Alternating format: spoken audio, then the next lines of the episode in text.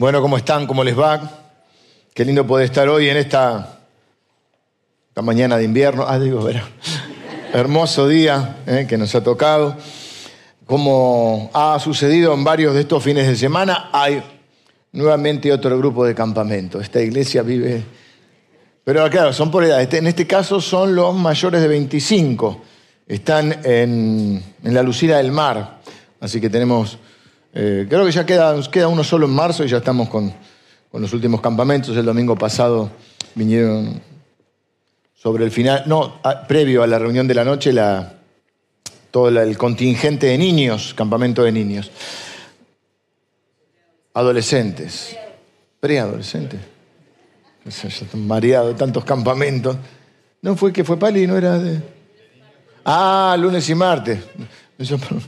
Que uno va por las cosas familiares, ¿viste?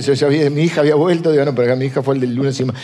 Domingo volvieron los, los, los preadolescentes y lunes y martes fue el de niños, está bien. Ahora es lo de mayores de 25. Los viejitos tenemos que esperar por ahora, así que...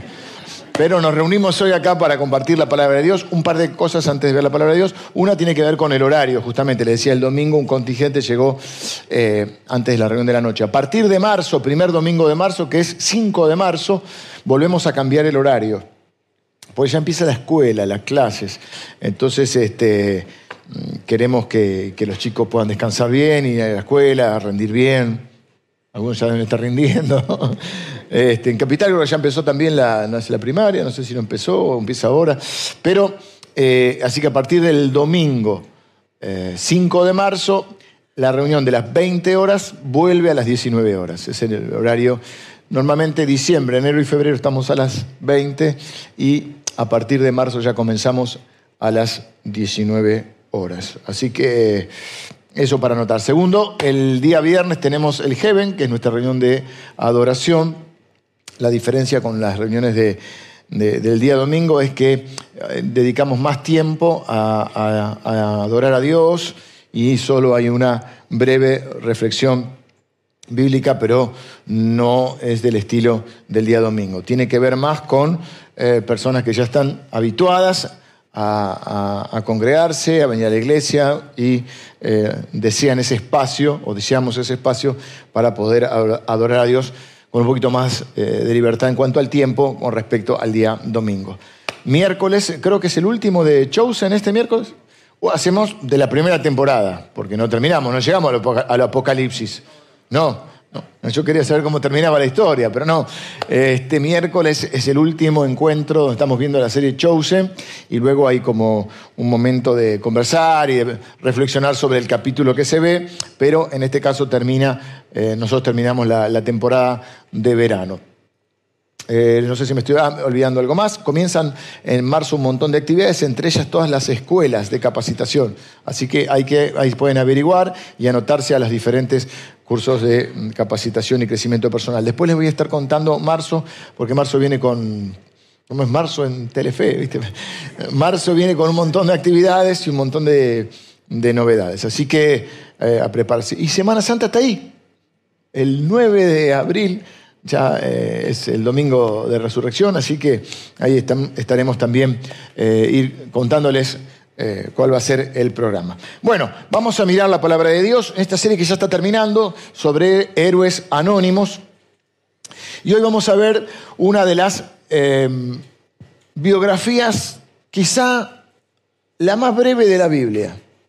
Una frase nada más, de un hombre llamado Javes, y dice así, Primera Crónicas, capítulo 9, capítulo 4, versículo 9, dice, y Jabes fue más ilustre que sus hermanos. Hay otras traducciones para que se entienda un poco mejor o para darle un sentido más, más completo, dice, fue más honorable. Otras eh, traducciones dicen eh, como que sobresalió entre sus hermanos. Y es interesante la, la eh, el lugar donde está. Les dije que está en el primer libro de crónicas, hay dos libros de las crónicas de Israel. Este está en el primero, el primer tomo de ese libro que está conformado por dos tomos, primera crónica y segunda crónicas. Y es un libro un poco árido, por lo menos la primera parte. Es decir, viste que a veces los cristianos nos proponemos, voy a leer la Biblia en un año, por ejemplo. ¿no? Y decir, bueno, voy a leer la Biblia un año. Hace poco nuestra hija estaba, el año pasado, el anterior, iba, iba rápido. Bueno, no hace falta, hija, que vaya tan rápido. Bueno, menos de un año la podés leer. Hay diferentes planes. A veces vas de corrido, del inicio hasta el fin, o a veces vas como combinando eh, un capítulo del Antiguo Testamento, alguno del Nuevo Testamento, vas por libros. Hay varios planes que ustedes pueden encontrar, y si no, pueden consultar a hermanos que están más experimentados en esto, que hay un montón de formas para poder leer la Biblia. Está bueno, un cristiano, este, somos el pueblo de la, palabra de Dios. Eh, deberíamos poder haber leído toda la Biblia. Antes de mirar la palabra de Dios o de continuar, les voy a pedir que tomen sus celulares. El mío, por ejemplo, tiene una perillita que ustedes pueden activar o desactivar para que no suene. Otros tienen la configuración. Y si usted está muy complicado con su celular porque este nuevo no lo entiendo, apáguelo. Apáguelo. Mire, si se está incendiando la casa de alguien, tienen que llamar a los bomberos, usted no puede hacer demasiado. Anoche sonaban las sirenas, sonaban, parecían bomberos. Si alguien le están robando, necesita un policía. Y si alguien está descompuesto, necesita un médico. Así que salvo que usted sea médico, bombero o policía, apague el celular. Digo esto y a los 10 minutos. Primera Crónicas 4.9. Entonces les decía, si usted está leyendo la Biblia así, usted llega a Crónicas y empieza a leer Crónicas y los primeros nueve capítulos tenés que estar muy firme para no desistir. Tenés que estar con mucha convicción. Porque los nueve primeros capítulos de Crónicas son las genealogías. Ustedes saben lo que son las genealogías, ¿no? Eh, y tal, engendró, tuvo tres hijos con esta mujer, y en esa época a veces tenía más de una mujer, pues se podía, entonces, y, con este, y, esos hijos, y este engendró a este, este engendró al otro, y para cómo no hay ninguno que se llame Carlitos Pérez. No hay González, Rodríguez, Pérez, no, no, son todos nombres que vos decís, uh, entonces vos estás ahí, y si lo agarraste a las 6, 7 de la tarde, viste, no es un libro, es un libro que te puede hacer desistir pero firme ahí, porque todo tiene un propósito. Mirá. Entonces, en medio son nueve capítulos, más de 500 nombres.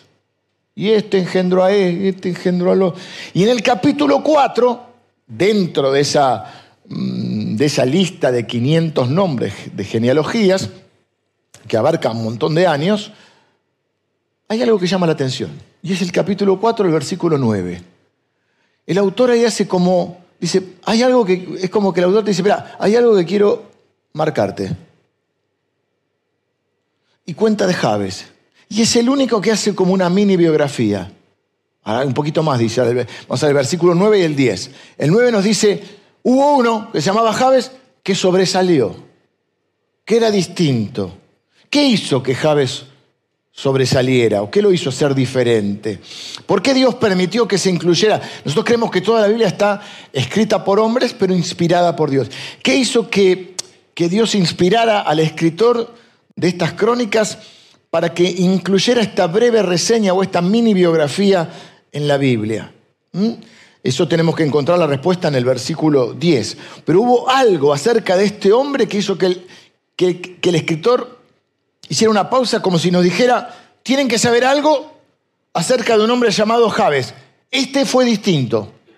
Este es distinto a los demás. Este sobresalió. Para contestar esa pregunta tenemos que leer el versículo 10. Pero vamos a leer el 10 y el 9, los dos. Dice así. Eh,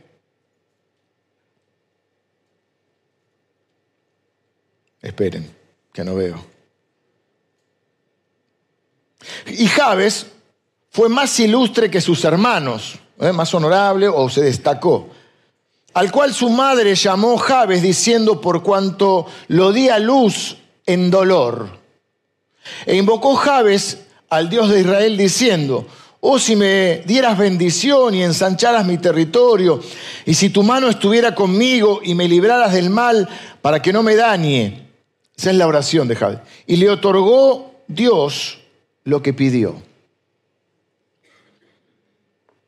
A Javes se lo recuerda no por lo que hizo, sino por lo que oró. O bueno, o por lo que hizo, que fue orar. Ah, recordé cuando estaba trabajando, que el día viernes y algo, algo del sábado también, recordé que había un libro que se llama La oración de Javes, que en un tiempo estaba medio como de moda. Yo no lo leí el libro. Me gusta mucho leer, no suelo, eh, de Contrera nomás, no suelo agarrar los libros de moda.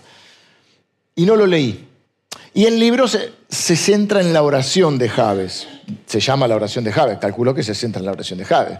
No es que yo sea un iluminado, pero si se llama la oración de Javes, probablemente hable de la oración de Javes. Y todo el mundo estaba con la oración de Javes. Yo no me voy a centrar en la oración de Javes, porque soy contraria, no, porque lo que Dios me mostró es otra cosa que yo quiero compartirles con ustedes. A veces me toca enseñar cosas más, eh, más complejas, a veces como el domingo pasado o como hoy, la palabra es más directa, es más simple, y a veces me toca recordarles cosas que ustedes saben, pero viste que a veces necesitamos recordar ciertas cosas. Vamos a empezar por el comienzo de la vida de Javes. Javes tuvo un comienzo difícil. Muchas veces hemos hablado de los comienzos difíciles. Por eso el mensaje de hoy podría llamarse de la bendición al dolor, del dolor a la bendición. Tomé dos cafés, pero todavía no, me repongo. Estuve un día ayer agitado, un día agitado. Em, del dolor a la bendición o comienzos y finales. Porque Muchas veces hemos dicho, y hace algunos domingos también, lo más importante no es cómo comienza tu vida, sino cómo termina. Hay muchos días importantes en nuestras vidas. Nadie puede decir que no es importante el día del nacimiento, si no, no estarías hoy acá. Es un día importante. Ah, en la vida hay días, diría Calamaro, sospechosamente light, o sea, días que no pasa demasiado. Y hay días que son determinantes, hay días que marcan tu vida, hay fechas que te acordás. Los hombres nos cuesta más recordar las fechas. Esta semana, por ejemplo, fue el cumpleaños de mi hija. Mi hija nació el 14, el día del, amor. No podía nacer otro día. Imaginarán cuánto la amo. Quisimos ir a... Bueno, fuimos a cenar para celebrar. No había lugar en ningún lado. Todo el mundo se acordó del amor ese día. Era una cosa impresionante. Habíamos hecho reserva como una semana antes. No había dónde estacionar. Hay fechas que son fundamentales. Y Yo no, tengo muy buena memoria de muchas cosas, pero sí tengo grabado ciertos momentos. El momento que nació eh, mis hijos, obviamente. Eh, tuve la bendición de poder estar eh, al lado, ahí, al lado de cuando nacían nuestros hijos. 14, nació como a las 5 de la mañana, 6 de la mañana. Hermosa, hermosa. ¿Qué voy con esto? Hay muchos días que son determinantes en nuestras vidas y otras que no. Pero lo más importante no es cómo comenzó. O sea, en otras palabras, el día más importante, aunque es importante, si no estás acá, no es el, el, más importante no es el primer día de tu vida, es el último. Es el, el último. ¿Cómo terminas esta vida? Porque se puede dar el paso a tu eternidad. Es más, vivimos la vida para llegar a ese último día y llegar a la meta. La Biblia dice, mejor es el final que el principio de un negocio. Bien que vivimos empezando cosas y muchas las dejamos de lado. Es mejor cómo va a terminar esto. Y digo esto porque las cosas empezaron complicadas para, para Javes. Te diría que empezaron mal. Hasta donde podemos saber, vivió en el sur de Israel en la época de los jueces, antes que vinieran los reyes. ¿Eh? Es decir, la época de los jueces es una época que Israel estaba gobernada por jueces. Y en esa época, entonces, una época complicada, dice que cada uno hacía lo que bien le parecía, era medio complicado esa época, eh, nace Jabes. Su madre lo llama Jabes, algunas Biblias, la mía lo marca, te marca el significado, dice dolor. Otra traducción es el que causa dolor. ¿Mm? Así que las dos acepciones, como en el español, hay palabras que tienen más de, un, de una acepción, más de un significado. Podría ser dolor o el que causa dolor. No es el nombre más prometedor para la vida. ¿No? Dolor a comer, dolor, levántate, que te quiere a la escuela no es un nombre que dijera, eh, que le augurara un, futuro muy Eh, no se olviden que en la Biblia los nombres tenían componentes a veces proféticos, a veces tenían significados especiales. Hablamos de los nombres en alguna prédica en, estos últimos domingos. Eh, nosotros mismos a nuestros hijos buscamos, cuando van a nacer, buscamos un nombre, a veces por un significado que tiene, a veces por, por en honor a alguna abuela o algún o algún, familiar, ¿no? Como una manera de, honrar su memoria, le, ponemos el, nombre a nuestros hijos. A veces tratamos de que coincidan con el apellido, ¿no? Por lo menos depende de los países. Hay países que son más, eh, más amplios en cuanto a los nombres, ¿no? Eh, pero bueno, no sé si el apellido es italiano, le pongo un nombre italiano. A veces hay unas mezclas extrañas en algunos países eh, con, el tema de los nombres, pero quiero decir, le damos importancia. Pero los judíos aún le daban más importancia. Dios le daba mucha importancia. Hemos visto y hemos contado, y ustedes pueden ver que en la Biblia en ocasiones Dios cambia el nombre de las personas, porque cambiaba el significado, porque el nombre, bueno, había una, publicidad que decía, el nombre es lo más valioso que uno puede tener. No el nombre en sí, en, mi, forma de verlo, sino con qué asocian tu nombre. Acá un pequeño desvío cortito que me está viniendo ahora. ¿Con qué asocian tu nombre? ¿Tu nombre es sinónimo de qué? Cuando la gente menciona tu nombre, ¿sinónimo de qué? Es importante. No por las apariencias, sino por lo que realmente estás dejando en la vida de los demás. Tu nombre es sinónimo de solidaridad, nombre, tu nombre es sinónimo de integridad, tu nombre... Bueno, el pobre Javes, al principio, después cambió la historia, su nombre significaba dolor. Y dice que la madre lo puso justamente porque lo, dice, lo di a luz en, dolor. Uno de los casos más eh, llamativos de la Biblia, o que, recuerdo ahora en este momento, es eh, Jacob y Esaú, dos hermanos mellizos que nacen, ya peleaban desde, la, en la panza de su madre, y sale eh, primero Esaú y Jacob sale tomado del talón, y, le ponen Jacob, que significa el suplantador.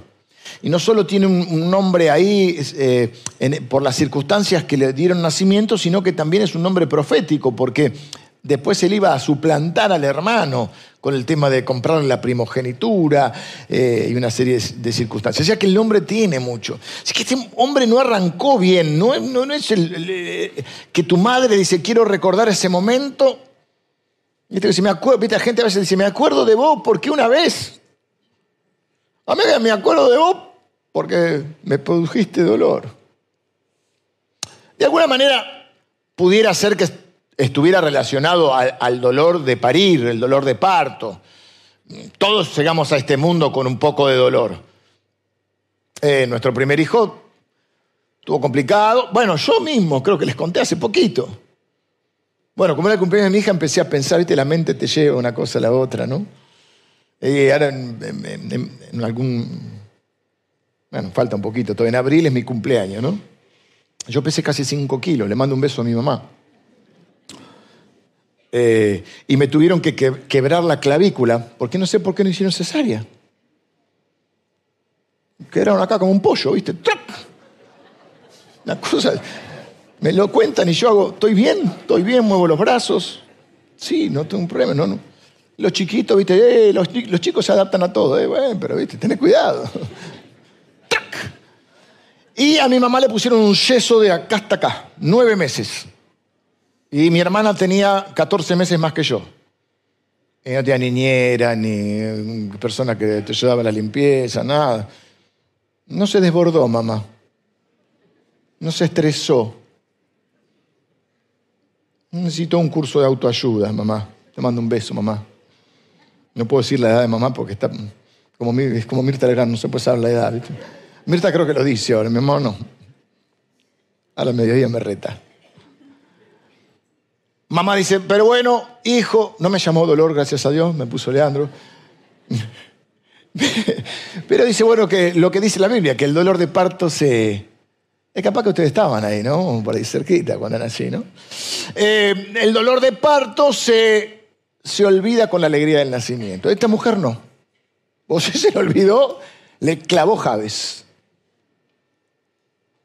Quizá el dolor no tenía que ver con lo físico. Quizá las circunstancias que rodeaban su vida en ese momento eran circunstancias de dolor.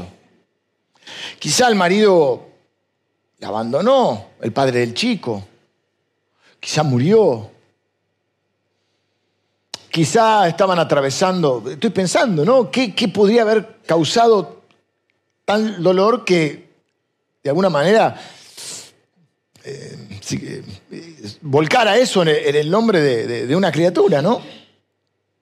eh, que sabía que eso podía tener implicancias en él, porque si es el que causa dolor, y está fuerte, es como estigmatizarlo, diríamos, ¿no? Quizá estaba viviendo una crisis económica y no era esperado, no era deseado, y vino y, y se hubo una boca más para alimentar. Eran tiempos, siempre los tiempos son difíciles, pero eran tiempos bastante difíciles. Eh, era mucho más difícil conseguir las cosas que hoy tenemos y los alimentos y todo, ¿no? Quizás simplemente no lo esperaba. Capaz no era el hijo de una persona que amaba. Quizás hasta internamente no lo quería tener. Y nadie puede negar que todo eso afecta a la vida de una persona. Nadie lo puede negar. Muchas personas eh,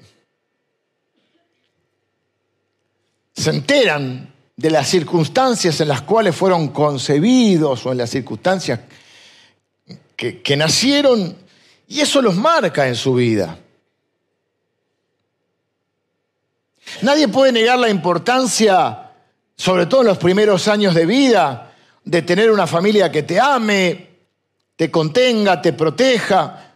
Creo que el ser humano, sin duda, de las criaturas de esta tierra es una de las más desprotegidas cuando nace. El potrillito, el caballito nace y ya ahí se para y sale. Pero a un bebé, si lo dejásemos solo, moriría. No puede valerse por sí mismo. Sin ponernos, o sea, eh, eh, todos necesitamos el amor, la contención y, el afecto y aún la, provisión de una familia, no solo en el aspecto material, el aspecto emocional, espiritual. Eh, no me cabe duda que todos eh, deseamos o desearíamos tener esas condiciones. De hecho, no me cabe duda que son necesarias. Freud decía, padre del psicoanálisis, que seamos cristianos no quiere decir que no podamos mencionar a Nietzsche o a Freud o a quien sea. Freud decía, ni que todo lo que piensen eh, eh, esté mal o no esté de acuerdo a lo que nosotros pensamos. Freud decía algo que yo comparto. Él decía, no, no concibo una necesidad mayor en un ser humano que la necesidad de un padre. Y nuestras vidas están marcadas por el contexto familiar, padres, madres, abuelos, en el cual hemos nacido. Y nos hemos criado más que nada. Quizá tu caso no fue así. Quizá tu caso también fue, tuviste un comienzo difícil. Hay personas que se enteran que no eran deseadas cuando, cuando nacieron. Y vos decís, si, si no me deseaban ni mis padres, si no me querían mis padres, ¿quién me va a querer? Y son personas que a veces les cuesta mucho poder recibir amor o aceptación. Hay personas que fueron abandonadas. No importa las circunstancias, no estamos juzgando a nadie. Quizás los padres no pudieron o no quisieron o no supieron darles el amor que ellos esperaban, que ellos necesitaban. A veces estando presentes, tampoco pudieron darlo. Eso no significa que estés condenado al fracaso. Una cosa, una, algo que veo, yo no sé si es generacional, pero un poco lo noto, quizá me parece que generaciones anteriores, incluso mayores que yo, que vivían en un mundo un poquito más convulsionado, eran un poquito más resilientes, ¿no? No sé si es una percepción mía que me estoy poniendo más grande. Es decir, yo veo la vida, no sé, de mis padres. Mi madre nace en la guerra, al padre no lo conoció, quedó en la guerra, van a decir todo. Eh, abuelos, te cuentan la historia de los abuelos que vinieron en los barcos. Y vos decís, bueno, no la tuvo un poquito más fácil, por lo menos en mi caso. Eh, pensaba eso también, ¿no? Ahora que voy a cumplir año dentro de poco, decía, bueno, yo me siento un bendecido de Dios por los padres que tuve, por los hijos que Dios me ha dado, por, mi compañera de vida, por los amigos, la familia. Eh, he sido un bendecido. Si, fuiste un bendecido, lo primero que te haces es darle gracias a Dios. Valoralo eso, no todo el mundo lo tiene. Hay cosas que damos por sentado porque las tenemos y no las valoramos y hay un montón de gente que no lo tiene. ¿Viste cuando eras chico? hoy estoy mucho con mi madre, me va a matar hoy. ¿Viste cuando eras chico? Decía, esta comida no me gusta. Hay gente en el mundo que se está muriendo de hambre. Oh. Mi mujer cocina muy bien, pero ahora a veces mi mamá ya no puede cocinar. Extraño un poquito. A veces. ¿Se puede, Lili? Extraño la comida de mi madre un poquito. Que Lili cocina muy bien. Hay gente en el mundo que se muere de hambre, te decían, viste, y vos tenías que comer ahí todo. Porque antes se comía todo lo que era el plato, no podía dejar, viste. Tenía un amigo, un vecino que era medio ñañoso, entonces, fideo, no quiero fideo, ah, no quieres fideo, bueno, no, no, no, no, comas. Y a las 5 de la tarde decía, mamá, tengo hambre, sándwich de fideo. Hernán era así, yo decía un sándwich de fideo frío, viste, una cosa, hasta que no comieran los fideos. ¿Qué quiero decir con esto? Si lo tuviste, valoralo y dale gracias a Dios. No todo el mundo lo tiene.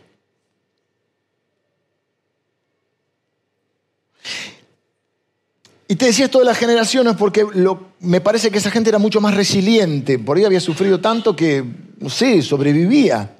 Y hoy me parece que a veces nos frustramos un poco más rápido. Si no tenemos todo lo que, lo que queremos, nos frustramos más rápido. Y somos más fatalistas. Y caemos en las redes de lo que yo llamo el fatalismo o el determinismo. Es decir, no, me, me, tocó esto malo y bueno, ya fue, ya mi vida está determinada por esto. Y justamente el mensaje que quiero traerte hoy es este, que vos no estás condenado ni a repetir la historia, ni estás condenado a vivir una vida eh, que no es lo que esperabas, porque hayas tenido un mal comienzo. Quizá tuviste un buen comienzo, pero la vida se complicó porque la vida se complica. No sé si sabes. Y a veces también ese fatalismo o ese determinismo no es por el comienzo, sino es porque en algún momento de la vida tropezamos, en algún momento tomamos malas decisiones, otros toman malas decisiones, porque está claro que nuestras decisiones tienen consecuencias. No es que Dios te castiga como algunos dicen. No es que Dios te manda males, es que uno toma decisiones y esas decisiones afectan tu vida. Y más te digo, no solo la tuya, sino la de los demás. Por eso hay parte de nuestro dolor, nosotros a veces sufrimos dolor, a veces causamos dolor. Y a veces las decisiones de otros nos causan dolor. Pero tampoco significa que un error, un pecado, una mala decisión o varias, tuyas o de los demás, determinen tu futuro.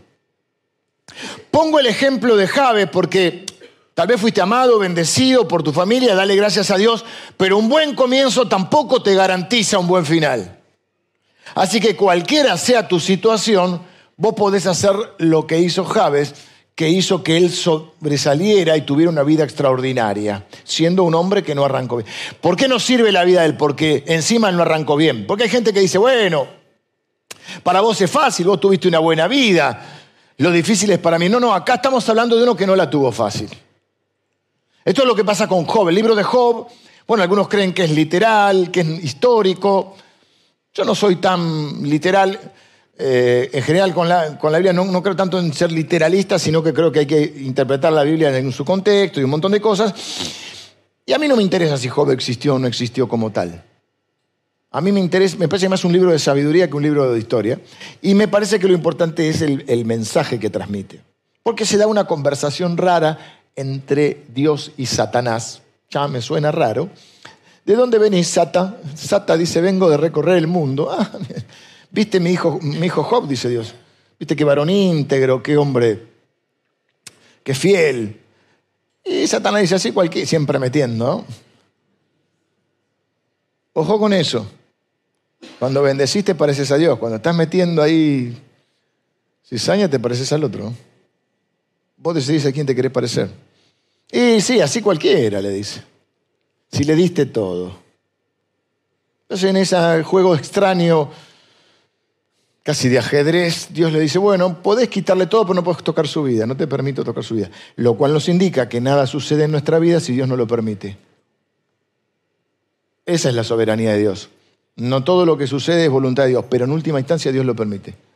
Si Dios no quiere algo, no sucede.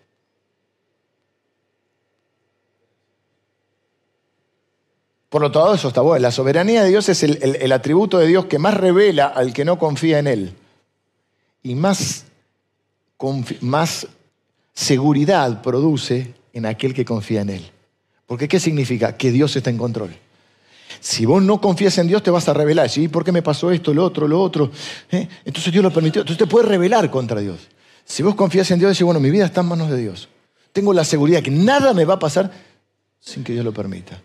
Y a veces Dios permite lo malo, sí. A veces permite el sufrimiento, sí. Pero siempre va a ser dentro del marco de su control. Y eso a mí me garantiza o me brinda mucha seguridad.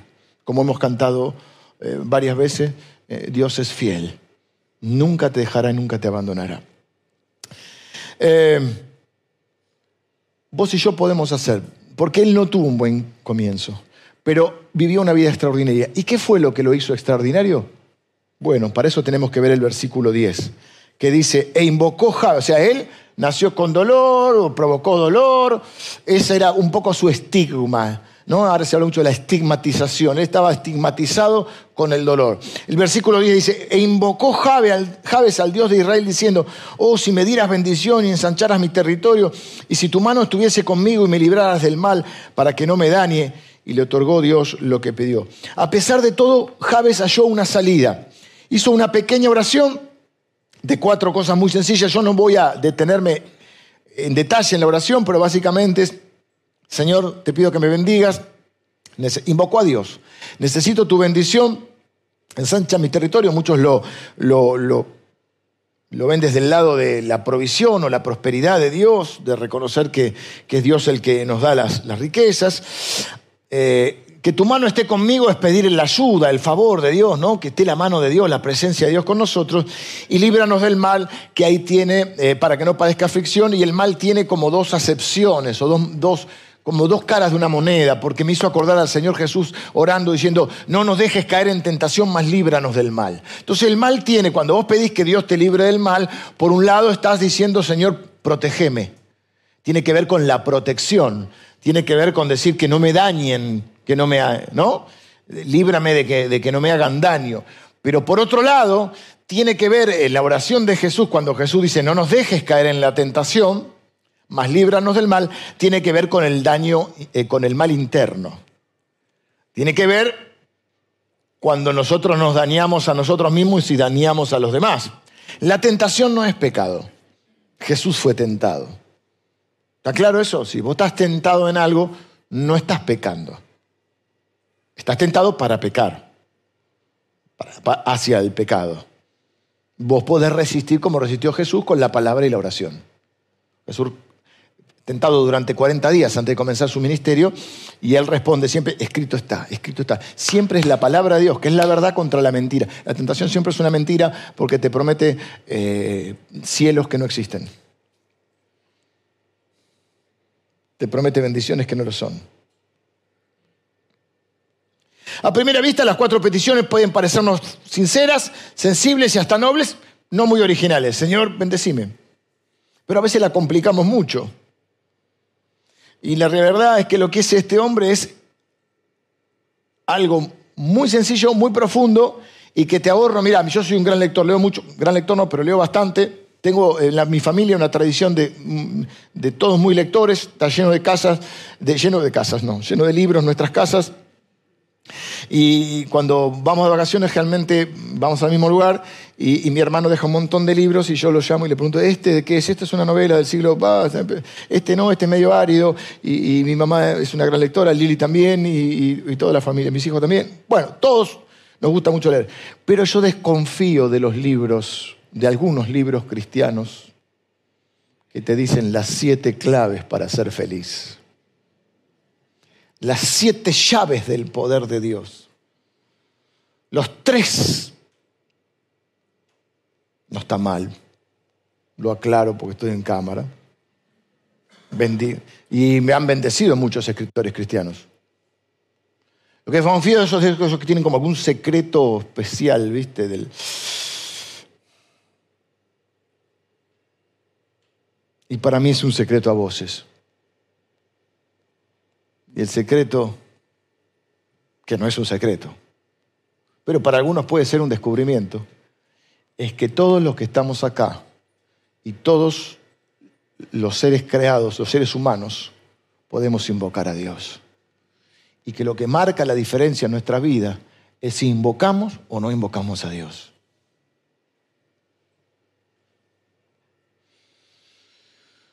Te ahorrarías horas de consejería, que es buena la consejería. Todos necesitamos algún consejo en algún momento, alguien que nos escuche. Te ahorrarías horas de terapia, aunque yo creo que es bueno en, algún momento, en algunos momentos de nuestra vida poder transitar o transitarlos con el acompañamiento de un profesional, de una terapia.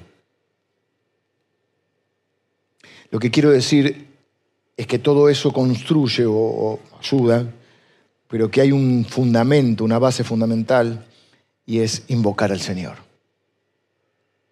La Biblia dice, todo aquel que invocare el nombre del Señor será salvo. Jesús dijo, el que a mí viene yo no lo echo fuera. No importa su pasado, no importa su inicio, no importa las circunstancias que rodearon sus comienzos, no importa los errores que haya cometido, no importa los pecados que haya cometido, siempre podemos tener un nuevo comienzo, siempre podemos invocar a Dios. ¿Qué es lo que dice eh, el rey David? Cuando dice, en mi angustia invoqué al Señor, ¿no?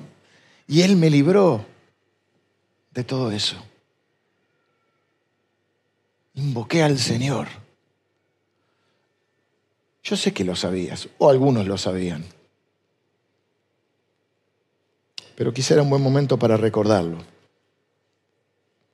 Y cuando invocamos al Señor, lo que estamos haciendo es poniendo nosotros voluntariamente nuestras vidas en la mano de, de, Dios.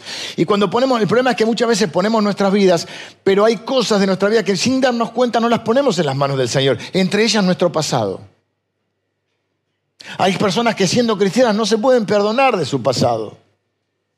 Hay otros que siguen, arrastrando situaciones del pasado.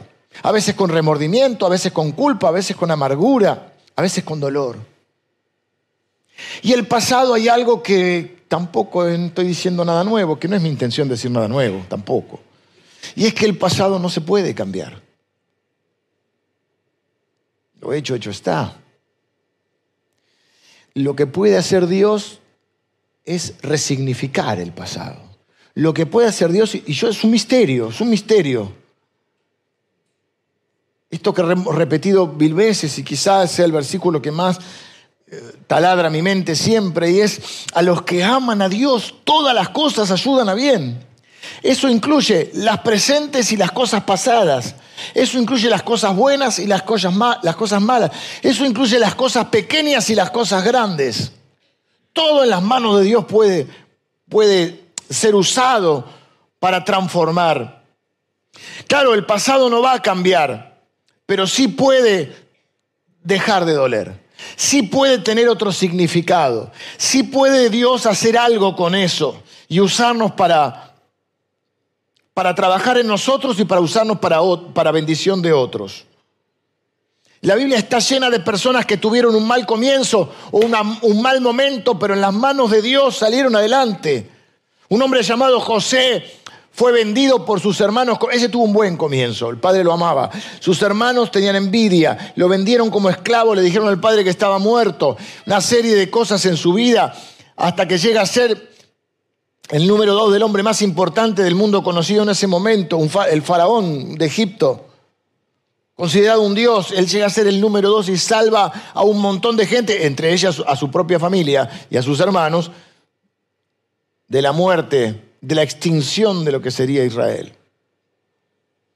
Moisés tuvo un comienzo difícil, su madre no tuvo otra opción que abandonarlo en un canasto y echarlo al río, creció siendo tartamudo, no sé si era un trauma del abandono o qué, cometió un crimen, tuvo que huir, pero fue el hombre que Dios levantó para liberar a su pueblo.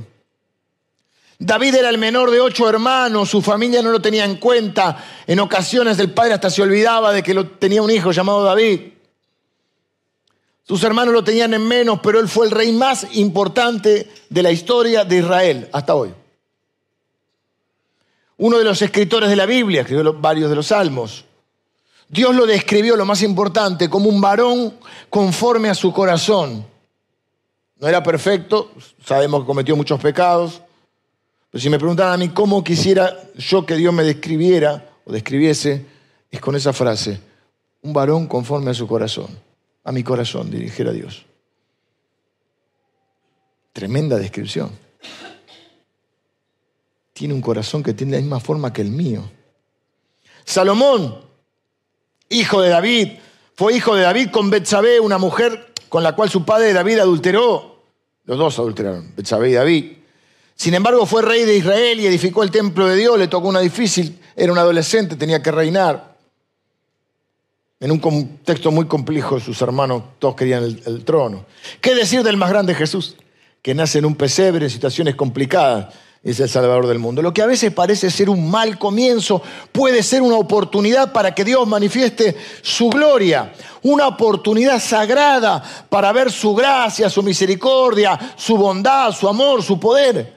Eso que puede ser algo malo, Dios para Dios puede ser una oportunidad. Mil veces escuchaste que crisis es oportunidad, pero en la Biblia es así.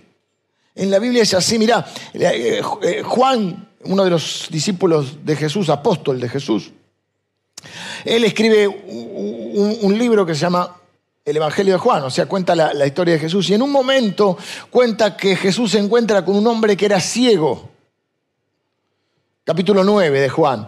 Y, los que estaban ahí, sus seguidores y, la gente que estaba ahí, tenían ese concepto de que algo habrá hecho. Si tenías una desgracia era muy, muy común que lo relacionaran con el pecado. ¿Viste? Estás enfermo, Dios te está castigando, una cosa así. Y dicen, lo ven a, este hombre ciego y dicen, ¿quién pecó? ¿Este o sus padres? Alguien tiene que tener la culpa. ¿Quién pecó? ¿Este o sus padres? Este paréntesis pequeño de cortito.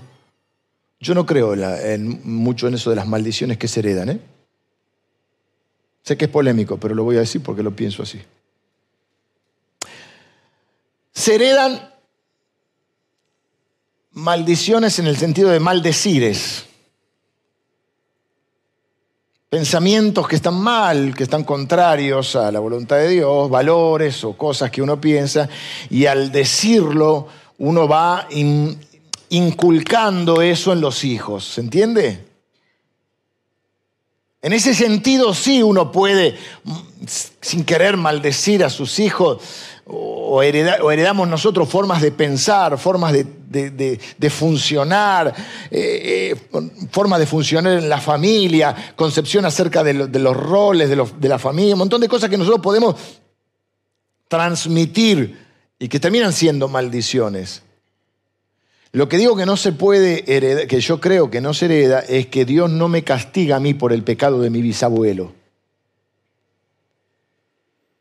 Está muy en boga en un momento de que averiguar qué hizo tu abuelo, qué hizo tu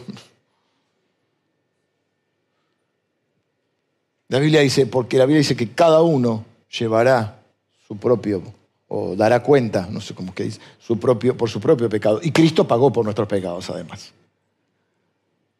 No sé si me explico esta diferencia. Hay una herencia espiritual que uno deja. Pero yo no soy culpable de los pecados de mi bisabuelo.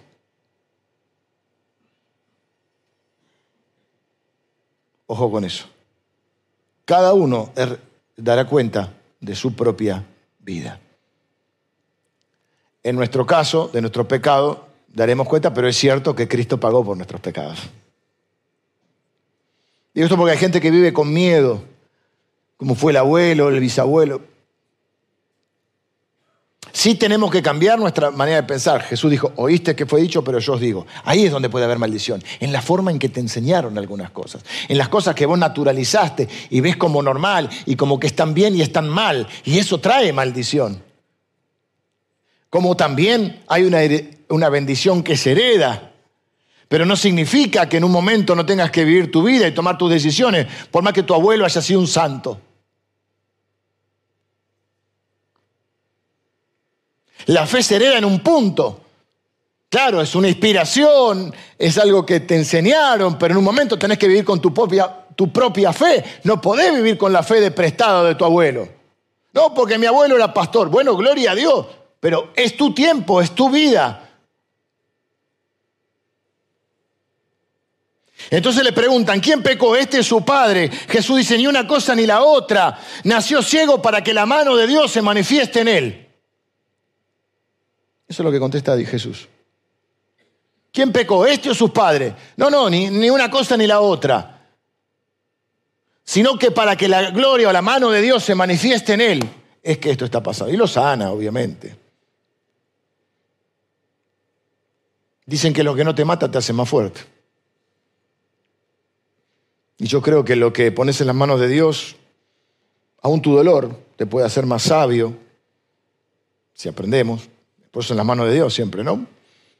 Más humilde, más misericordioso, más compasivo. Y alguien comete el mismo error o el mismo pecado que cometiste vos y todos los demás lo quieren. El tribunal de los hermanos lo quiere condenar, echar de la iglesia y sacarle la cena y qué sé yo. Y vos como cometiste el mismo pecado decís, che, no sean tan, seamos compasivos. Cualquiera puede cometer un error. Cuando no son los pecados que vos cometés, decís, ¿cómo un cristiano puede hacer eso? De la misma manera que vos haces el otro. Así que Javes encuentra una salida, es como si estuviera ¿viste? En, un, en un cuarto cerrado y de golpe mm, invoca a Dios y se abre la puerta y él ve ahí el horizonte, ve la bendición de Dios y avanza hacia una nueva vida. Y bendecir en la Biblia quiere decir pedir o impartir un favor sobrenatural. Escucha acá, cuando pedimos la bendición de Dios, no pedimos cosas posibles de conseguir por nosotros mismos. ¿No cree que la bendición de Dios es, es el dinero? No, el dinero lo podés conseguir vos. Por supuesto está la bendición de Dios en toda nuestra vida. Detrás de todo está. Pero específicamente cuando vos invocás a Dios, estás invocando al Dios verdadero, al Dios sobrenatural. Lo que estás pidiendo es una bendición sobrenatural de Dios algo que no puede venir de otro lado. Luego esa bendición se extiende a todas las áreas de nuestra vida. En la provisión, en la prosperidad, en la salud, lo que fuera. Pero lo que vos estás pidiendo en realidad es algo que no se puede conseguir en otro lado, algo que no se puede comprar, la bendición de Dios. Es más, hubo unos que quisieron comprar la bendición de Dios, o quisieron este, usarlo como una fórmula mágica, no te cuento cómo le fue clamamos, cuando pedimos la bendición de Dios, clamamos por la ilimitada y maravillosa bondad de Dios. Miren, hay un versículo, Proverbios, Proverbios 10, 22. A veces se traduce, la traducción más, más eh, corriente dice, la bendición de Dios es la que enriquece y no añade tristeza. Pero hay una traducción que a mí me, o sea, la tengo como ahí grabada, no sé, no tengo tatuajes, pero yo me voy a acá. Y es la bendición del Señor es la mayor riqueza. Me gusta más. La bendición de Dios es mi mayor riqueza. Cuando estoy en un momento muy, muy eh, tengo que terminar, ¿no? O sea, me fui de hora. Cuando estoy en un momento tan aburridos, Dígame que no, porque si no me desanimo y termino acá. Ah, está, gracias. No es una mentira, es un. Cuando estoy aburrido en algún momento. Eh, aburrido no. Ahora, como estoy hoy. no estoy pasando muy bien en algún momento, a veces tengo una costumbre, generalmente hago con mi hermano, que le mando alguna foto y le mando siempre una frase que dice, ¿qué estarán haciendo los ricos a esta hora? Son momentos que vos estás bien, ¿viste? Mira, de alegría, grito de júbilo. Y estás ahí y decís, soy rico. ¿Qué estarán haciendo los ricos a esta hora? La bendición del Señor es la mayor riqueza. Una frase que, bueno, quizá porque lo cantamos el domingo pasado, capaz lo cantamos ahora al final. Eh, difícil de entender, pero linda frase. Dice, nunca me has dejado Dios, nunca me has abandonado. Mi, herencia eres tú, Señor. Mi herencia eres tú. Eh, no sé por qué eso. Del otro brazo me la voy a tatuar esa. Domingo que viene vengo todo tatuado. Qué bueno puede decir, mi herencia eres tú, Señor. ¿Tenés herencia y mi herencia es el Señor. Oh. Digo a la tribu de Leví eso, yo soy tu herencia. No tendrán tierra, pero yo soy tu herencia. Mi herencia es el Señor. Soy más rico que todos. Javes tuvo una, una vida extraordinaria. Vengan los músicos. ¿Cómo termina la historia? La leí a la pasada. Muy simple, muy, muy fácil. Mirá, no sé para qué tuve 50 minutos. Te podría haber dicho, Jave empezó mal, con dolor. Invocó a Dios y Dios le otorgó lo que pidió. Jave tuvo un comienzo difícil.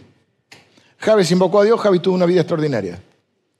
¿Por qué sé que es extraordinaria? Porque en 500 nombres es el, el, en la providencia de Dios, Dios permite que el escritor haga ese breve resumen de Javes. Si te leía los nueve capítulos medio dormido, te, te pasaba. Y este y este engendró a este, y hubo uno Javes, que fue engendrado con dolor, no sé qué le pasó, nació, su nombre significa dolor, pero invocó a Dios, pidió la bendición de Dios y Dios se lo otorgó. Y tuvo una vida extraordinaria. Jabe fue bendecido porque consideró que ninguna persona o circunstancia es mayor que la naturaleza de Dios, la cual es bendecir. Uno de los nombres de Dios es el bendito. El bendito. Y de ahí nosotros que somos sus hijos, yo me siento un bendito de Dios. Otro tatuaje, bendito de Dios. Soy un bendito de Dios. Y uno vive de acuerdo a lo que cree. Y no que no me pasaron cosas en la vida. Tuve un buen comienzo, luego tuve, bueno, como le dije, un poquito accidentado. Tuve una vida maravillosa. Sí, es cierto, pero he tenido momentos muy difíciles también. Pero siempre me he sentido un bendito de Dios. Y una de las cosas que me hacen bendito es que esté viviendo lo que esté viviendo. Yo sé que puedo invocar a Dios y que Dios me oye y que la mayor riqueza que tengo es Él, porque Él es mi herencia.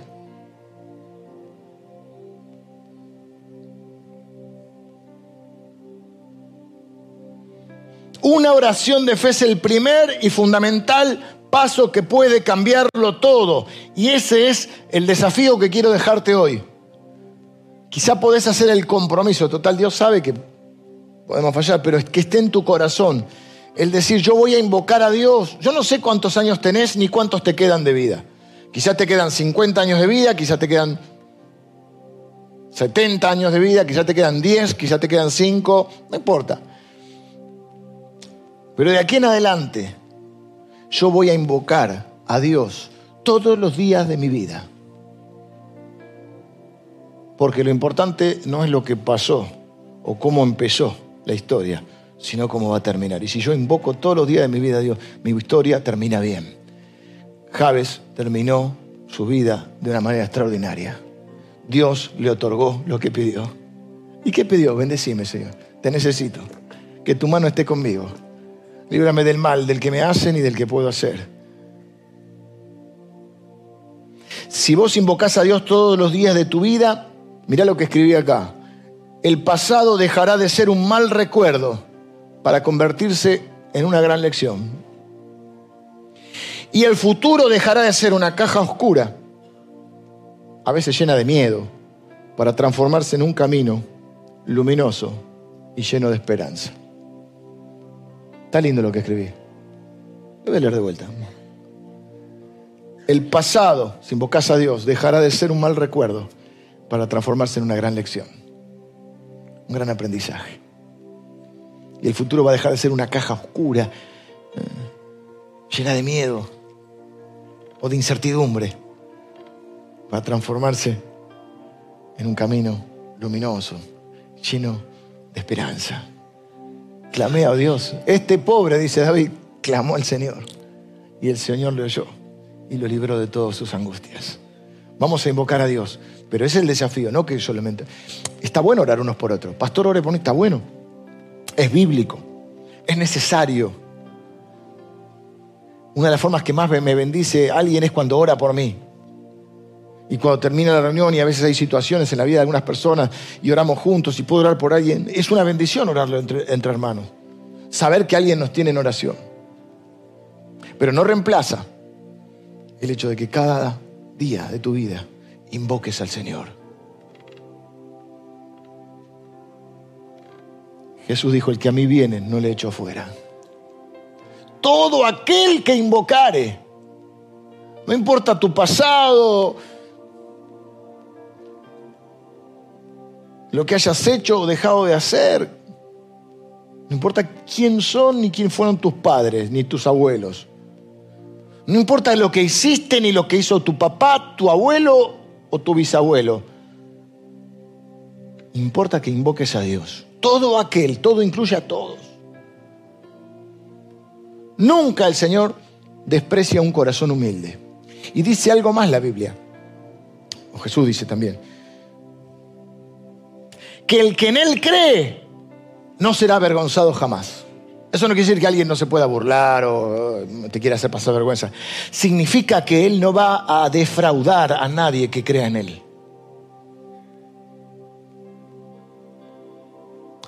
Así que ahora yo los voy a bendecir. Yo sé que ustedes valoran la bendición, la oración de bendición que yo como pastor eh, hago y me encanta hacer por ustedes en este caso. Pero les dejo este compromiso que todos los días de tu vida vos invoques a Dios. ¿Sabes cuántas cositas te vas a ahorrar? ¿Cuántos malos tragos te vas a ahorrar? Y cuando vengan las situaciones inevitables que vienen, es cuando vas a sentir que no estás solo. Porque nunca, nunca te dejará ni te abandonará. Llegará el último día de tu vida y podrás decir, cantar esto mismo que vamos a cantar ahora. Nunca me has dejado, Dios. No me has abandonado.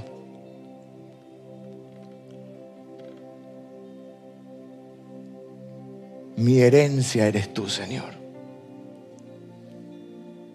Soy un bendito. Y le otorgó Dios lo que pidió.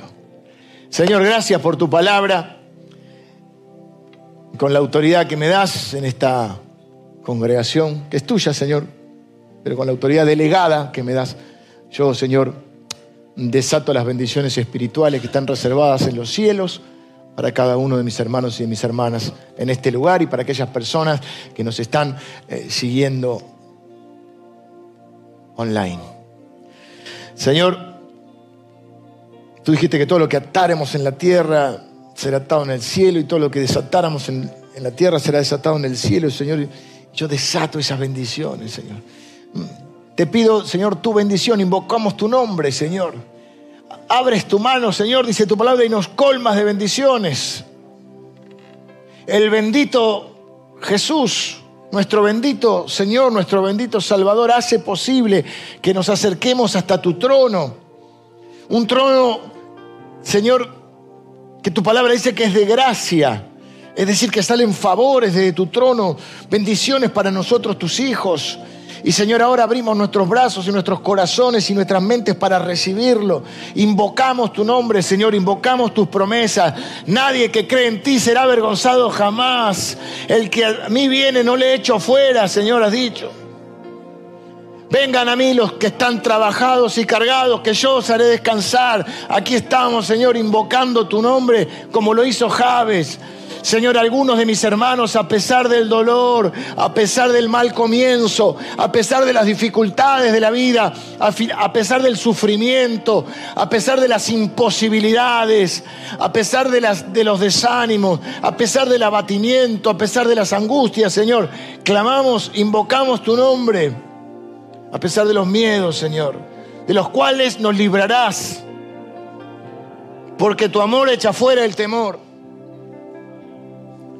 Señor, te entregamos nuestra vida y con nuestra vida nuestro pasado y también nuestro futuro, Señor.